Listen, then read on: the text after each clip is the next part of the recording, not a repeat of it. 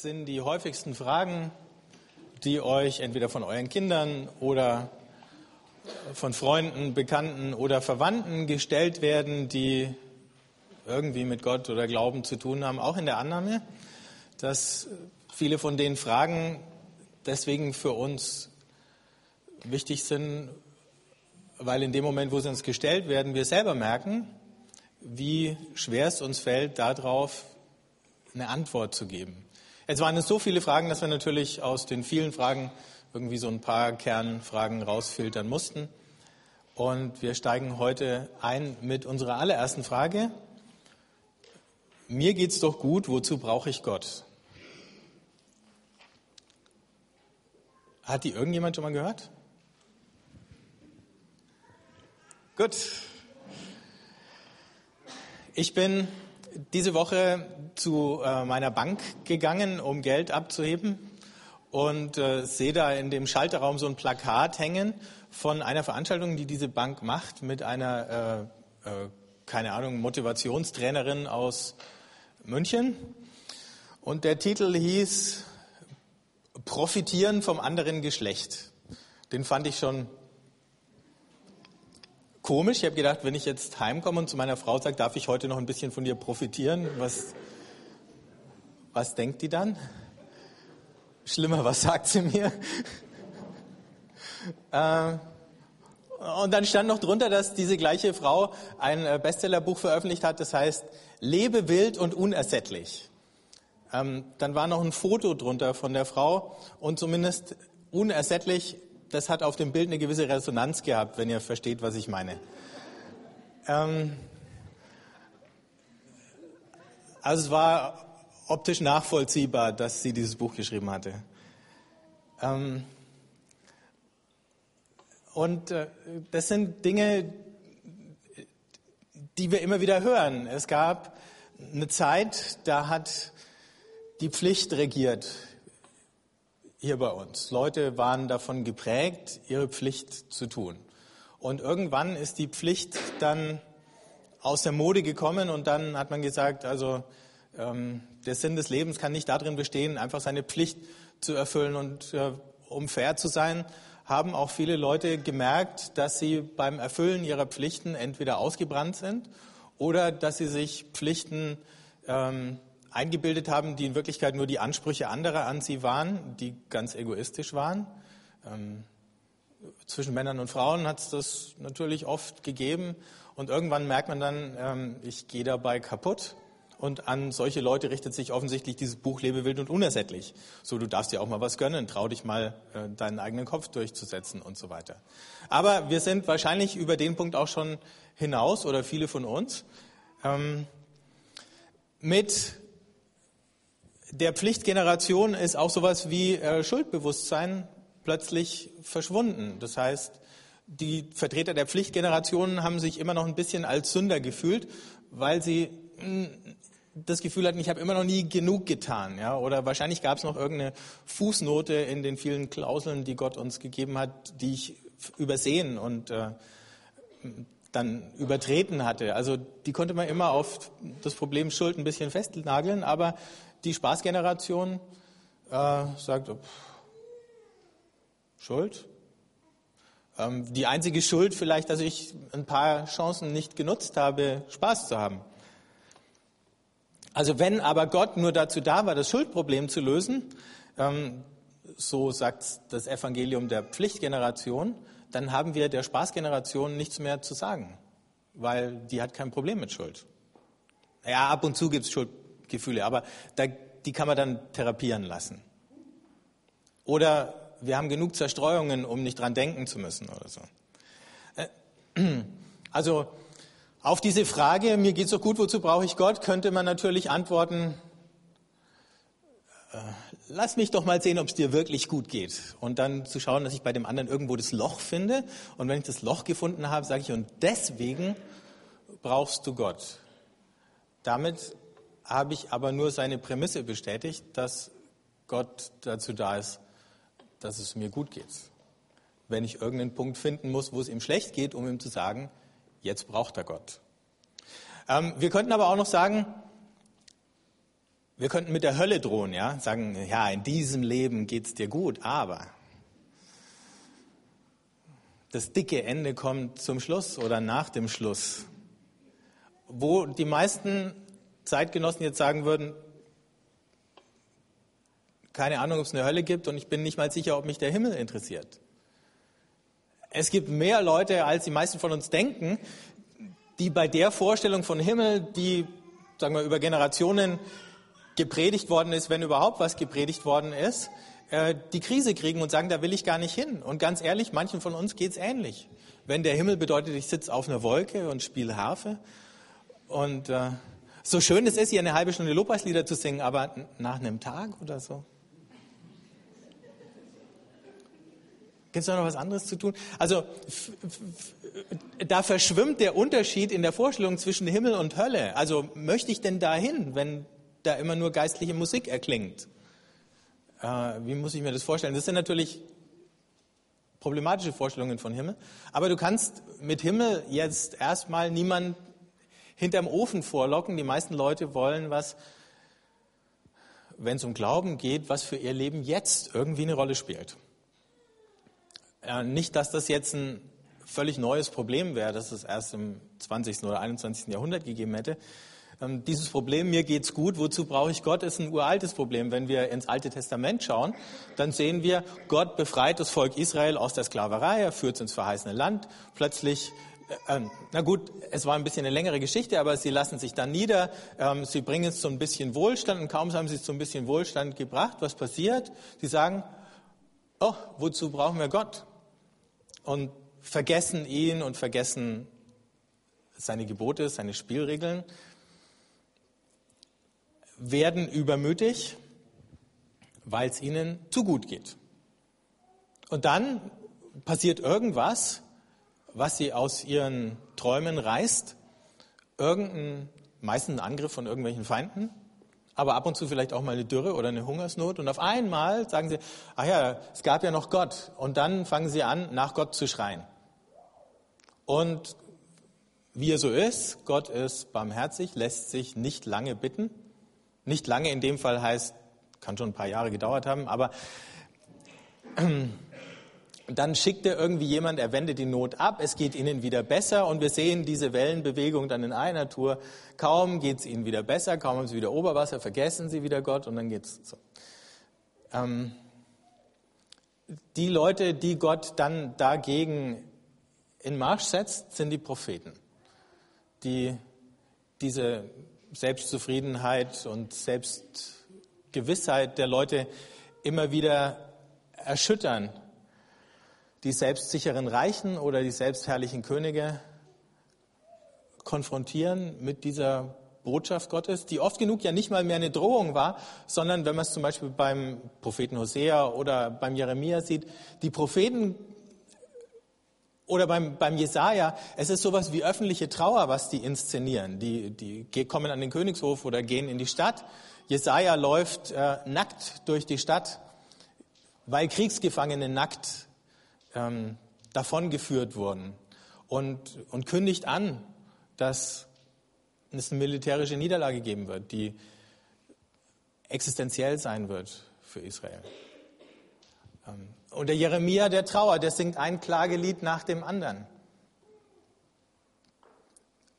Und sie versuchen mit dieser Trauer die Leute ähm, auf das aufmerksam zu machen, was sie in all ihrem Wohlstand vergessen oder unterdrückt ähm, oder verdrängt haben. Nicht nur ihre eigenen persönlichen Probleme, sondern eben auch das, dass der Wohlstand der Reichen und die Macht der Könige auf dem Rücken von vielen Leuten gesichert wurde, die dafür leiden, einen Preis bezahlen, die Arbeit machen müssen.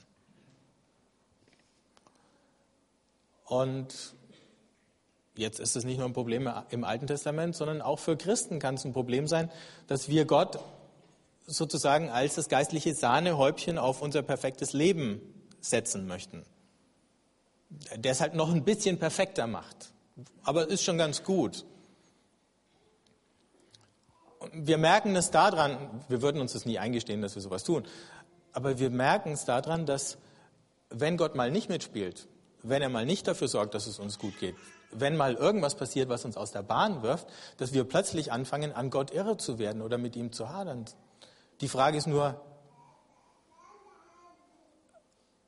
war der Vertrag, also den wir meinten, mit Gott zu haben, ja, ich tue ein paar Dinge für dich, du sorgst dafür, dass es mir gut geht? War das von Anfang an der Deal, den er uns angeboten hat? Oder ging es da um was anderes? Wohlstand, und da hat Jesus ja eine Menge dazu gesagt, ich gebe euch nur ein paar Schlaglichter, Wohlstand erstickt. In Matthäus 4 sagt Jesus bei anderen, das war das Gleichnis vom Sämann, ich lese nur einen Schluss daraus, bei anderen fällt das Wort in die Dornen. Sie hören es zwar, aber die Sorgen der Welt, der trügerische Reichtum und die Gier nach all den anderen Dingen machen sich breit und ersticken es und es bringt keine Frucht.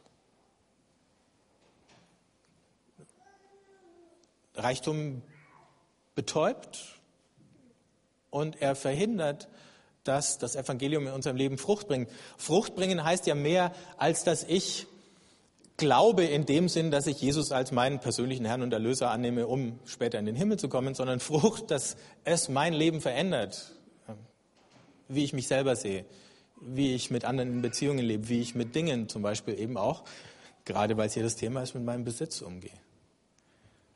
Diese Frucht kann ausbleiben und ein wesentlicher Faktor, der dafür sorgt, ist der Wohlstand, der Reichtum. In der Süddeutschen Zeitung war ein Interview mit dem Pater Anselm Grün. Im Internet könnt ihr es noch nachlesen.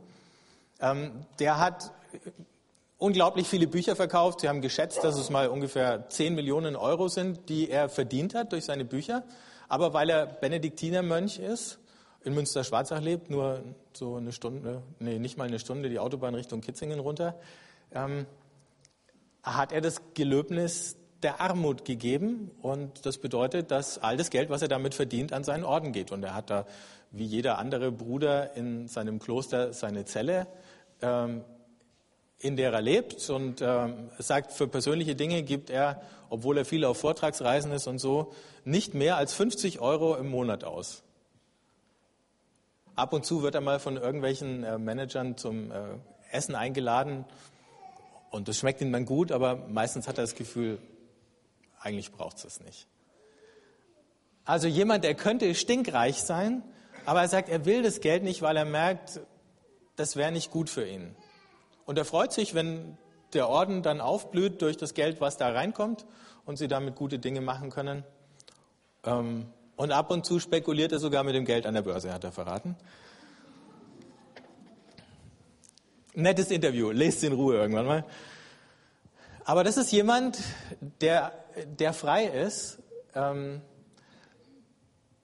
von diesem Erstickungsgefühl, das der Wohlstand bei uns auslösen kann. Man kann aber auch mit viel weniger als 10 Millionen Euro schon sowas erleben. Ich nehme an, der eine oder andere von uns kennt es. Wohlstand erstickt. Wohlstand macht apathisch.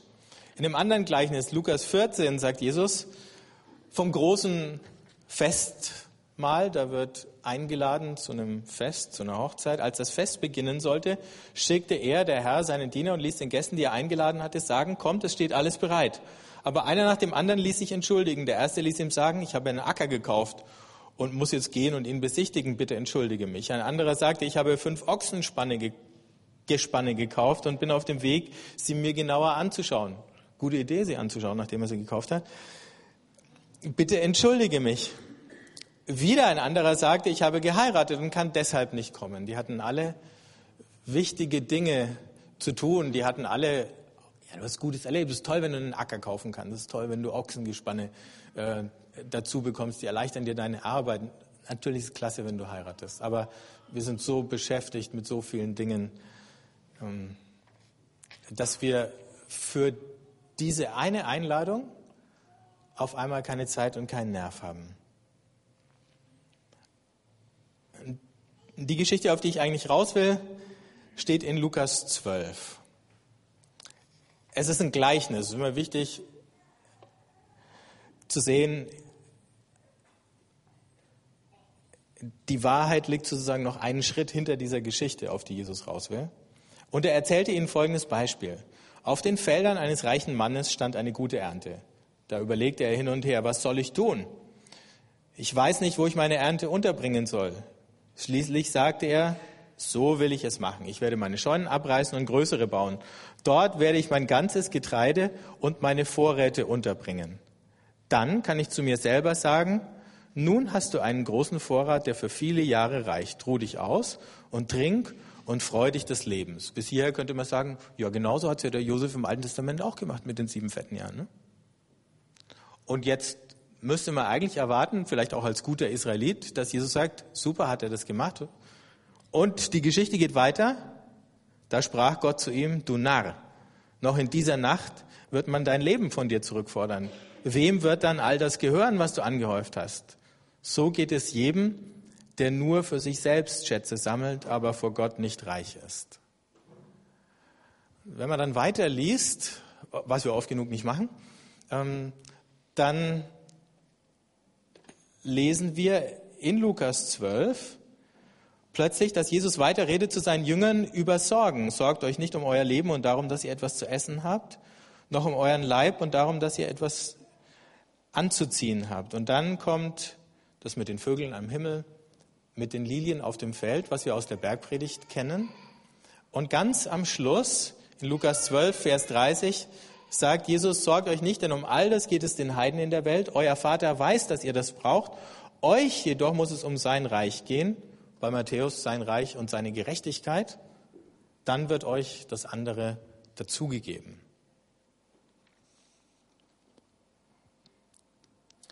Ich weiß nicht, wer von euch mal das Gebet des Jabets gelesen hat. Da gab es so kleine Bücher vor einer Weile. Können wir sehen? Wer es kennt? Also das war so eine eigenartige Geschichte im christlichen Blätterwald. Irgendjemand äh, gräbt so einen kleinen Vers aus dem Alten Testament aus und schreibt dann eine ganze Serie von Büchern, macht einen kleinen Industriezweig draus. Und dieses Gebet vom Jabez hat sich lediglich darum gedreht, dass Gott äh, ihn segnet, ihm Wohlstand schenkt, seine Grenzen erweitert und so. Und du denkst, äh, das wichtigste Wort in diesem Gebet des Jabez war mein. Im Grunde ist dieses Gebet bei dem reichen Kornbauern in, äh, erhört worden. Ja? Manchmal denkst du, wen Gott strafen will, dessen Gebete erhört er. Oder manche dieser Gebete. Da ist also ein Mann gesegnet worden von Gott und Jesus sagt, aber es ist alles falsch daran, weil dieser Typ nur mein denkt. Also von daher, wenn ihr den Jabez noch im Schrank stehen habt, schmeißt ihn in den Papierkorb. Ähm, das ist nicht die Art, wie wir beten sollen. Das ist nicht die Art, wie wir leben oder wie wir denken sollen. Das ist genau die falsche Art. Die Logik vom reichen Kornbauern ist, wie der Spruch bei uns, lieber reich und gesund als arm und krank. Ähm, und Gott wird in dieser Logik, wo es um mich geht, wenn er überhaupt noch einen Platz hat, dann eben der Garant dafür, dass es mir gut geht. Wir alle haben in den letzten drei Jahrhunderten immer wieder erklärt bekommen, Glaube ist Privatsache. Seit der Aufklärung vorher war Glaube zu politisch, da hat es Kriege gegeben und dann sagen wir jetzt, Glaube ist Privatsache. Also das macht jeder in seinem Inneren, in seinem Herzen, in seinem stillen Kämmerchen mit sich selber aus, aber auf all die wichtigen Dinge im Leben, mit denen wir täglich umzugehen haben, ähm, sollte sich das möglichst nicht auswirken und vor allen Dingen Sprechen wir nicht drüber, gibt nur Streit. Von daher, wenn du das erstmal glaubst, dann führt es unweigerlich dazu, wenn Glaube Privatsache da ist, dass Gott sozusagen ähm, der persönliche äh, Dienstleister oder so in spirituellen Dingen für mich wird. Eben dieses äh, Sahnehäubchen, weil all die anderen Dinge in unserer Gesellschaft, die müssen ja dann sozusagen ohne Gott laufen. Ähm, Gleichzeitig können wir dieses Mir geht's gut ja nur so lange sagen, wie wir den Ausschnitt klein genug wählen, dass keine Störung auf dem zu erkennen ist. Ja? Würden wir das ganze Bild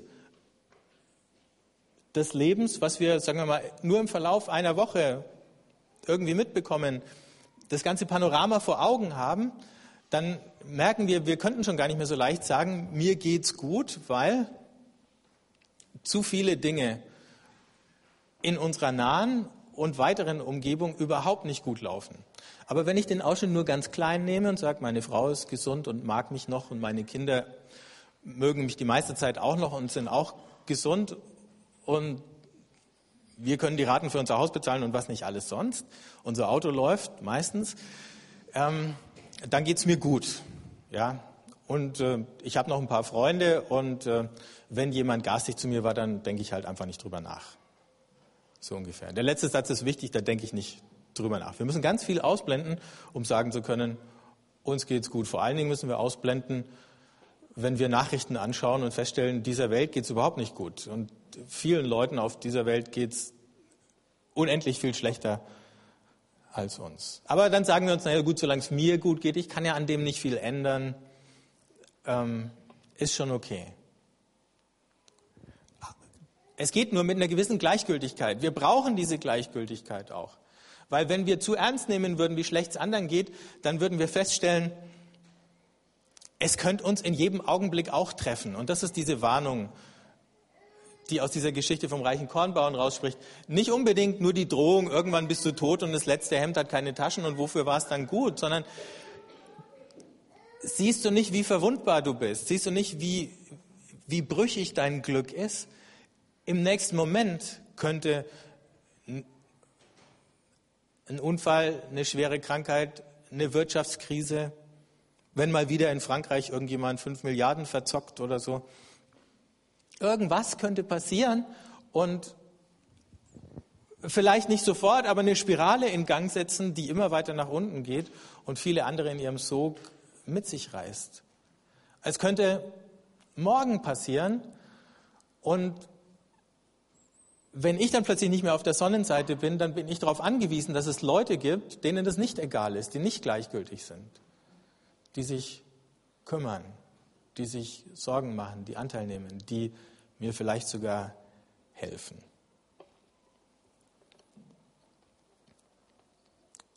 Wenn wir sagen, mir geht's gut, dann verleugnen wir damit, so wie die Reichen und Mächtigen im Alten Testament auch, ähm, die Wahrheit, dass andere einen Preis dafür bezahlen, dass es mir gut geht. Unser Wirtschaftssystem sorgt im Augenblick dafür, dass die Reichen immer reicher und die Armen immer ärmer werden.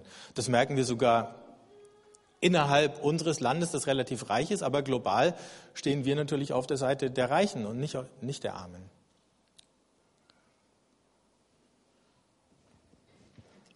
Und natürlich kann man gleich leicht glücklich sein, wenn man zu den Reichen gehört, weil man von diesem System, was in sich ungerecht ist, begünstigt wird. Wie man das verändert, ist eine schwierige Frage, aber mindestens eine Frage, die man sich stellen muss. Und eben nur deswegen, weil ich all das verdränge, was mein Glück bedroht, ähm, kann ich mich unverwundbar fühlen. Das ist ja das Komische. Wenn wir Oberwasser haben, dann, dann fühlen wir uns tatsächlich fast unverwundbar. Wir stellen uns vor, das würde jetzt alles so weitergehen und es würde alles noch ein bisschen besser werden vielleicht. Ab und zu mal gibt es so die kleinen Ängste im Hinterkopf, aber wir versuchen die wegzudrücken, solange wir das irgendwie schaffen, damit es uns nicht zu sehr beunruhigt. Und wir müssen das, weil sonst würden wir aufhören, glücklich zu sein, indem wir uns nur auf unseren kleinen Ausschnitt von dem großen Bild fixieren lassen. Die Älteren von euch kennen bestimmt noch dieses Lied von Reinhard May, Annabelle, ach Annabelle, kennt ihr das? Genau, und da heißt, ich bitte dich, komm, sei so gut, mach meine heile Welt kaputt. Äh, in dem Lied nimmt er natürlich sowohl die, die äh, wie soll ich sagen, äh, Alternativen wie auch die Spieße aufs Korn. Ähm, aber Jesus war so jemand, der rumgegangen ist und eine Menge heile Welten kaputt gemacht hat. Vor zwei Wochen war ich mit den Konfis in der Freien Evangelischen Gemeinde im Gottesdienst, da hat der Michael Schalles ähm, gepredigt über die Geschichte, als der Engel Gabriel zur Maria kommt und ihr sagt, du kriegst ein Kind in dem Moment hat er ihre heile Welt kaputt gemacht. Das muss man mal so drastisch sagen, ja. Bis dahin war die ein ganz normales Mädchen und hat sich vorgestellt, dass das auch so weitergeht. Und zack, ähm, war ihre heile Welt kaputt. Dass sie dann begeistert reagiert hat, ist erstaunlich. Aber erstmal war die heile Welt kaputt. Jesus ist bei allen möglichen Leuten rumgelaufen und hat ihre heile Welt kaputt gemacht. Die Propheten im Alten Testament haben auch eine Menge heile Welten kaputt gemacht, weil die Frage ist, damit unsere ganze Welt heil wird, wie viele von unseren heilen Welten müssen noch kaputt gehen, dass das passiert. Weil wenn wir mit unserer heilen Welt zufrieden wären und das Leid anderer, das morgen unser eigenes sein könnte, ausblenden, dann bliebe diese Welt so unheil. Es war eben auch in der Zeit von Jesus und deswegen ist es nicht ähm, kein Zufall, dass es so eine Geschichte erzählt von diesem reichen Bauern so, dass es Leute gibt, die auch von dieser römischen Besatzung insofern äh, profitiert haben, dass sie reich waren, sich mit den Römern arrangieren konnten, Leute hatten, die für sie die Drecksarbeit machten und dann von diesem, äh, wie soll ich sagen, frühkapitalistischen Wirtschaftssystem im Römerreich profitiert haben. Die Armen ähm, mussten dann den Reichen ihr Land abtreten und dann auf dem Land, das vorher ihr eigenes war, als Tagelöhner arbeiten zu einem sehr viel geringeren Lohn, als wenn sie selbstständige Bauern gewesen wären. Und vor allen Dingen mit wesentlich weniger Würde, als das vorher der Fall war.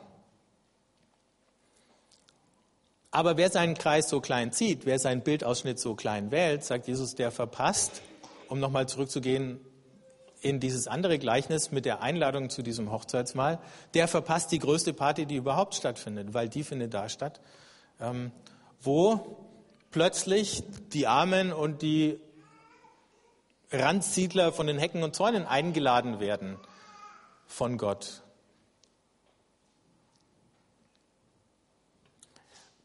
Im Augenblick findet ein Gebetsseminar statt und ähm, einige von euch sind dabei. Und das Grundthema von diesem Gebetsseminar, so der rote Faden, der sich durch die verschiedenen Abende durchzieht, ist das Motiv der Sehnsucht. Weil man gerade beim Thema Gebet auch spürt, wenn da keine Sehnsucht ist, die uns treibt, wenn wir zu satt und zufrieden sind, ähm, und das ist ja durchaus illusionär, dass wir satt und zufrieden sind an vielen Punkten, aber wenn wir, weil wir uns mit so vielen anderen Dingen vollstopfen, eben den eigentlichen Hunger gar nicht mehr spüren, ich weiß nicht, ob ihr das kennt, wenn du zu viel gegessen hast. Weihnachten liegt jetzt schon ein paar, äh, paar Wochen zurück, ja. Aber wenn du isst und isst und isst und du hast eigentlich noch gar keinen Hunger, aber du bist ja eingeladen, also musst du noch ein bisschen was essen, noch ein Stück Kuchen und dann kommt das Abendessen und so. Du hast gar keine Zeit mehr, Hunger zu kriegen, weil immer schon das nächste Ding nachgeschoben wird und am Ende von dem Tag, uh, sehnst du dich danach, irgendwann mal wieder richtig Hunger haben zu können, damit du dich auf das Essen freust und damit es dir schmeckt. Und so ähnlich kann es nicht nur mit dem Gebet und unserer jetzt ganz persönlich privaten Beziehung zu Gott laufen, sondern so ähnlich muss es überhaupt laufen, wenn wir uns umschauen und wenn wir fragen, wozu bin ich denn da? Was will ich denn mit meinem Leben anstellen? Dass wir lernen, wieder den Hunger zuzulassen, dass wir lernen, wieder die Sehnsucht, die irgendwo verbuddelt oder verschüttet ist, auf einmal wieder zu spüren und dann zu sagen, wo zieht mich das denn hin? Denn ohne den Hunger und ohne zumindest ein bisschen Schmerz ähm, gibt es keine Entwicklung, gibt es keinen Fortschritt und es gibt auch keine Hoffnung. Wenn ich satt bin, dann erwarte ich nichts mehr. Wenn es uns zu gut geht, dann verlieren wir die Hoffnung weil nichts mehr dazukommen kann auf das, solange wir denken, mehr vom selben. Aber hier geht es nicht um mehr vom selben. Davon haben wir schon zu viel. Hier geht es um mehr von was ganz anderem. Vielleicht eben mehr Hunger. Vielleicht eben mehr Fähigkeit, den eigenen und den Schmerz anderer zu empfinden. Und das steckt in diesem Begriff der Barmherzigkeit drinnen. Das war was, was Jesus so ausgezeichnet hat, dass ihm das, wir sagen es manchmal, es geht mir an die Nieren. Ich weiß gar nicht, warum wir das sagen. Ich spüre meine Nieren eigentlich Nicht? Ist auch gut so. Ja, du kommt noch, okay. Kann unangenehm sein, wenn du sie spürst, scheinbar. Ähm, aber dieses Wort Barmherzigkeit im Griechischen hat sowas mit Eingeweiden zu tun und vielleicht ist es die gleiche Sache, wie es geht mir an den Nieren. Ne? Ich, ich spüre plötzlich fast körperlich sowas wie einen unangenehmen Schmerz, wenn ich eine bestimmte Situation sehe und drüber nachdenke. Und wir alle haben Menschen in unserem näheren und weiteren Umfeld, wo genau das zumindest passieren müsste, wenn wir irgendwie gesund wären, vernünftig ticken würden. Aber vielleicht muss eben manches an unserer heilen Welt erst kaputt gehen, bis wir sowas wieder mitempfinden können, bis wir wieder hungrig genug sind, bis wir wieder unsere eigene Verwundbarkeit und Verletzlichkeit selber spüren, um den Schmerz anderer auch empfinden zu können.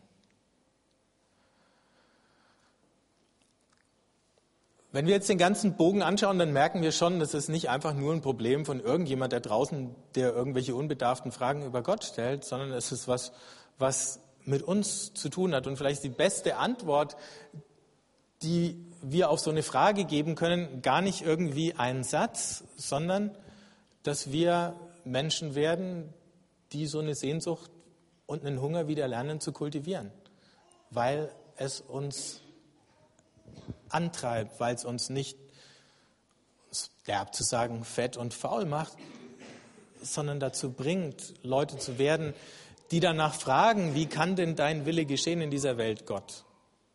Und solange der nicht geschieht, können wir doch nicht einfach zufrieden sein. Solange können wir doch nicht sagen, es geht mir gut. Wenn ich den Sinn meines Lebens so definiert habe, dass ich all diese Dinge aus eigener Kraft erreichen kann, und es geht nur, wenn ich es klein genug mache natürlich, ähm, dann brauche ich Gott natürlich nicht. Aber wenn ich den Blick ein bisschen weiter mache und bleibe nur bei diesem Begriff Gerechtigkeit, weil Jesus den mit Reich Gottes fast in eins setzt, das Reich Gottes und seine Gerechtigkeit. Wenn wir wollen, dass Gerechtigkeit Fortschritte macht, dann brauchen wir Gott sofort weil wir sofort mit Problemen zu tun haben, die so viel größer sind als wir, die wir nicht ganz schnell abstellen können. Wo, wenn, dann ganz viele Leute mit dabei sein müssten. Und nicht nur viele, sondern die müssen auch noch irgendwie schlau sein und einen richtigen Weg finden und Lösungen für komplizierte Probleme. Dann bin ich sofort draußen aus diesem, ach, mir geht es gut. Nicht, dass wir dann trotzdem dankbar sein können. Nicht, dass wir das was uns Gott schenkt, nicht auch genießen dürften, aber doch nicht so, dass wir sagen, ich brauche Gott nicht mehr. Und wie wir ihn brauchen. Also lasst uns den Hunger kultivieren. Unsere Antwort könnte sein, eben Glück ist nicht direkt machbar, Glück ist eine Zugabe, die wird dir dazu gegeben, wenn du dein Leben an den richtigen Linien ausrichtest. Dann wir brauchen Gott nicht dafür, dass es uns besser geht, zuallererst. Vielleicht ist es wichtig zu lernen, Gott um seiner Selbstwillen zu suchen. Manchmal fragen wir uns das ja. Es war auch so ein Ding, was in unserem Gebetsseminar immer mal äh, wiederkommt in den verschiedenen Formen. Ne? Was, was bringt es mir? Habe ich ich habe mich jetzt zehn Minuten hingesetzt und versucht, mich auf Gott zu konzentrieren. Geht es mir jetzt besser? Spüre ich schon was? Oder nicht? Und wenn nicht, warum mache ich es eigentlich? Sollte ich nicht viel lieber Fernsehen schauen oder einkaufen gehen oder Rasen mähen oder sonst was? Da weiß ich wenigstens, da ist was dabei rumgekommen. Manchmal kommt so wenig dabei rum, wenn man. Manche von euch werden aus diesem Gottesdienst rausgehen und sagen, was hat es mir jetzt gebracht?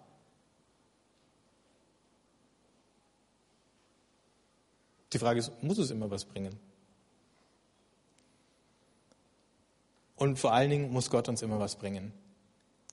Gehen wir zu ihm, um was von ihm zu bekommen.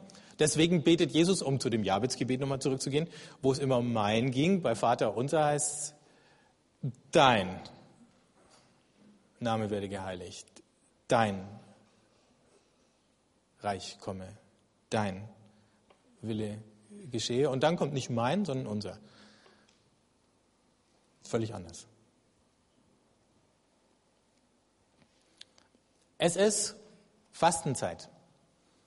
Eine Möglichkeit der Sehnsucht Raum zu geben oder vielleicht wieder einen Raum zu schaffen, in dem sie sich melden kann, ist Fasten. Ähm, entweder richtig fasten, nichts essen, ähm, über einen Tag oder ein paar Tage oder so. Ich kann jetzt keine Anleitung dazu geben, aber denkt mal drüber nach. Wäre vielleicht ein guter Schritt, um da drinnen zu wachsen. Und die andere Sache, die dann damit, in verbunden, äh, damit verbunden ist, sowas wie Barmherzigkeit wieder zu lernen, indem wir das Leid anderer an uns heranlassen. Ähm, egal, ob das Leute sind, die weit weg von uns sind, von denen wir lesen oder hören, Nachrichten sehen, oder ob es Leute direkt vor unserer Haustür in unserer Nachbarschaft auf unserer Arbeit sind. Und dann eben dieses große Ziel, Gerechtigkeit im Blick zu behalten. Ich glaube, es ist am Ende von äh, Lukas 12.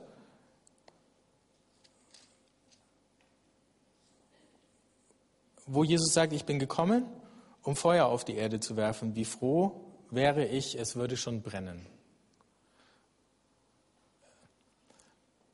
Und ich glaube, das ist eine Vision von Gerechtigkeit, von der er da spricht. Feuer hat immer ein bisschen so diesen Charakter von Gericht in der Bibel. Aber das Gericht ist ja dazu da, dass hinterher Gerechtigkeit hergestellt ist. Das ist das, wovon Jesus redet. Und er sagt, der Weg dahin ist schwierig. Da wird es auch einige Auseinandersetzungen geben, ähm, wie wir Gerechtigkeit erreichen. Aber dafür lebe ich, dafür brenne ich.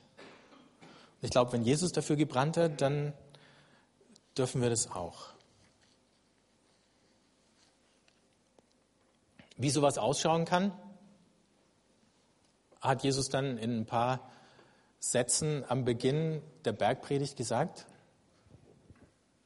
Das ist die Gästeliste für diese große Einladung zur Party. Selig sind, die arm sind vor Gott, denn ihnen gehört das Himmelreich. Selig die Trauernden, denn sie werden getröstet werden. Selig die keine Gewalt anwenden, denn sie werden das Land erben. Selig die hungern und dürsten nach der Gerechtigkeit, denn sie werden satt werden. Selig die Barmherzigen, denn sie werden Erbarmen finden. Selig die ein reines Herz haben, denn sie werden Gott schauen. Selig die Frieden stiften, denn sie werden Gottes Söhne genannt werden. Ich würde gern beten. Wenn ihr wollt, steht, steht auf.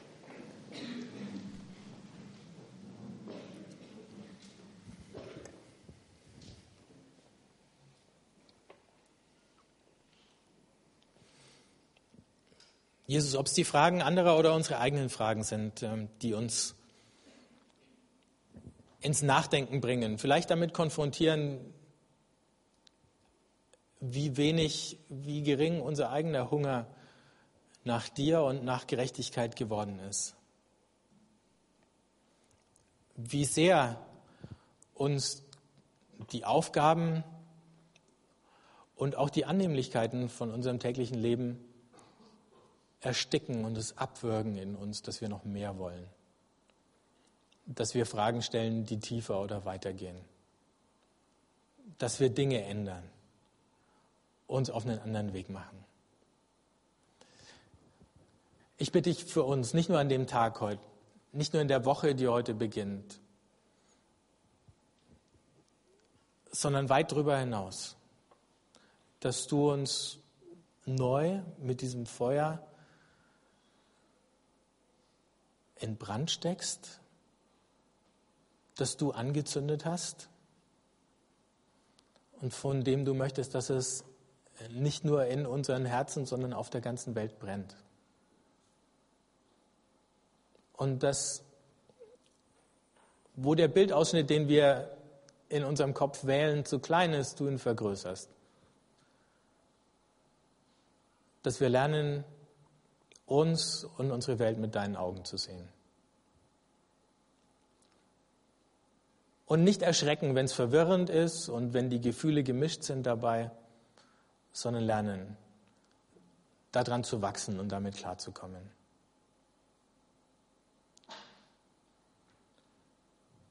Jesus, ich danke dir für deine Geduld, dass auch wenn wir satt und selbstzufrieden geworden sind, du uns nicht einfach aufgibst, sondern einen neuen Anfang schenkst. Amen. Wir feiern jetzt miteinander das Abendmahl und ihr könnt euch das ja heute mal vorstellen als so eine Art ähm,